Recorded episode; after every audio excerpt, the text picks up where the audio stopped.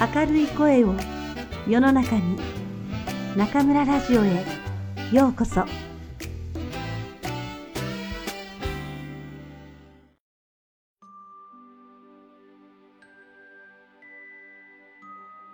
今年も教師節がやってきました。毎年この日が近づくとネット上には教師を敬う言葉が溢れます。その字を見てありがたいと思いながら、果たして自分はこの一年どうだったのかと顧みる。私にとって教師説とはそんな一日です。この世には数えきれないほどの仕事があるのに、大々的な記念日が用意されている職業はほとんどありません。お客様の利益のために働き、その対価を得る。現代の教職はごく普通の経済活動の一つに過ぎませんが、それでも世の中からは先生と言ってもらえます。職に就いた一日目に先生と呼ばれる仕事はほんのわずか。医師、弁護士、教師。どれも人生に関わる。それも何かに困っている時に必要とされる職業です。ミスを犯してしまえば、取り返しがつかない事態を招くこともあります。しかし、医療過誤で訴えられる可能性がある医師に比べて、私たち教師はその職責の重さを感じているでしょうか昨今は中国の大学入試において日本語がどんどん採用され、ネット上には140点取らせたの類の広告文が踊っています。私もネット教育に携わる身ですから、そのキャッチフレーズを出す意味はわかります。では、その140点先生は、一人の落語者も出さなかったのでしょうか。私はかつて、日本で中学、高校、大学受験専門の学習塾で教室長をしていました。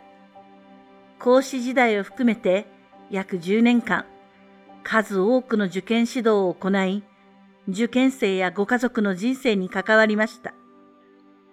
その仕事を離れて18年が経ちますが、折に触れ、頭の中に浮かぶのは大成功の話ではなく、合格させてあげられなかった子供たちのことです。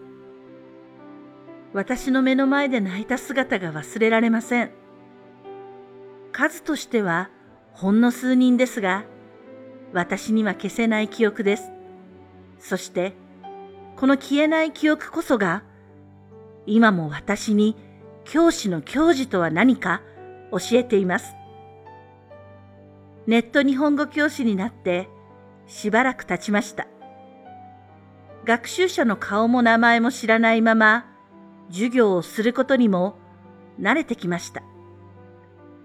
日本語能力試験の結果も、学習者の皆さんが報告してくれなければわかりません。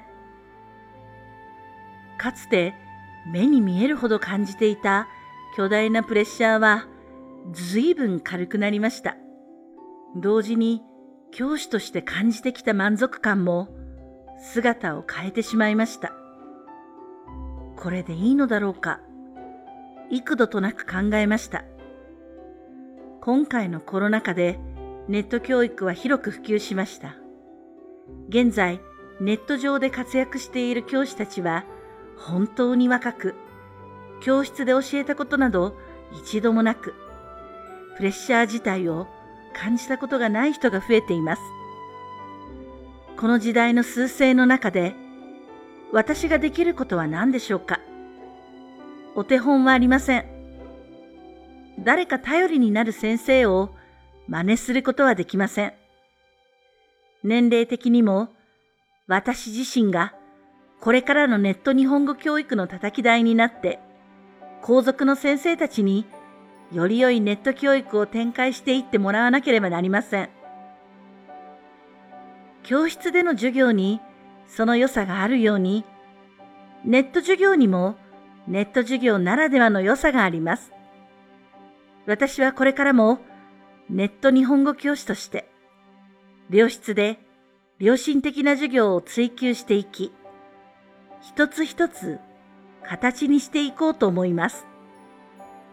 来年の教師節には皆さんに良い報告ができるように精一杯頑張ります。祝老师们节日快乐！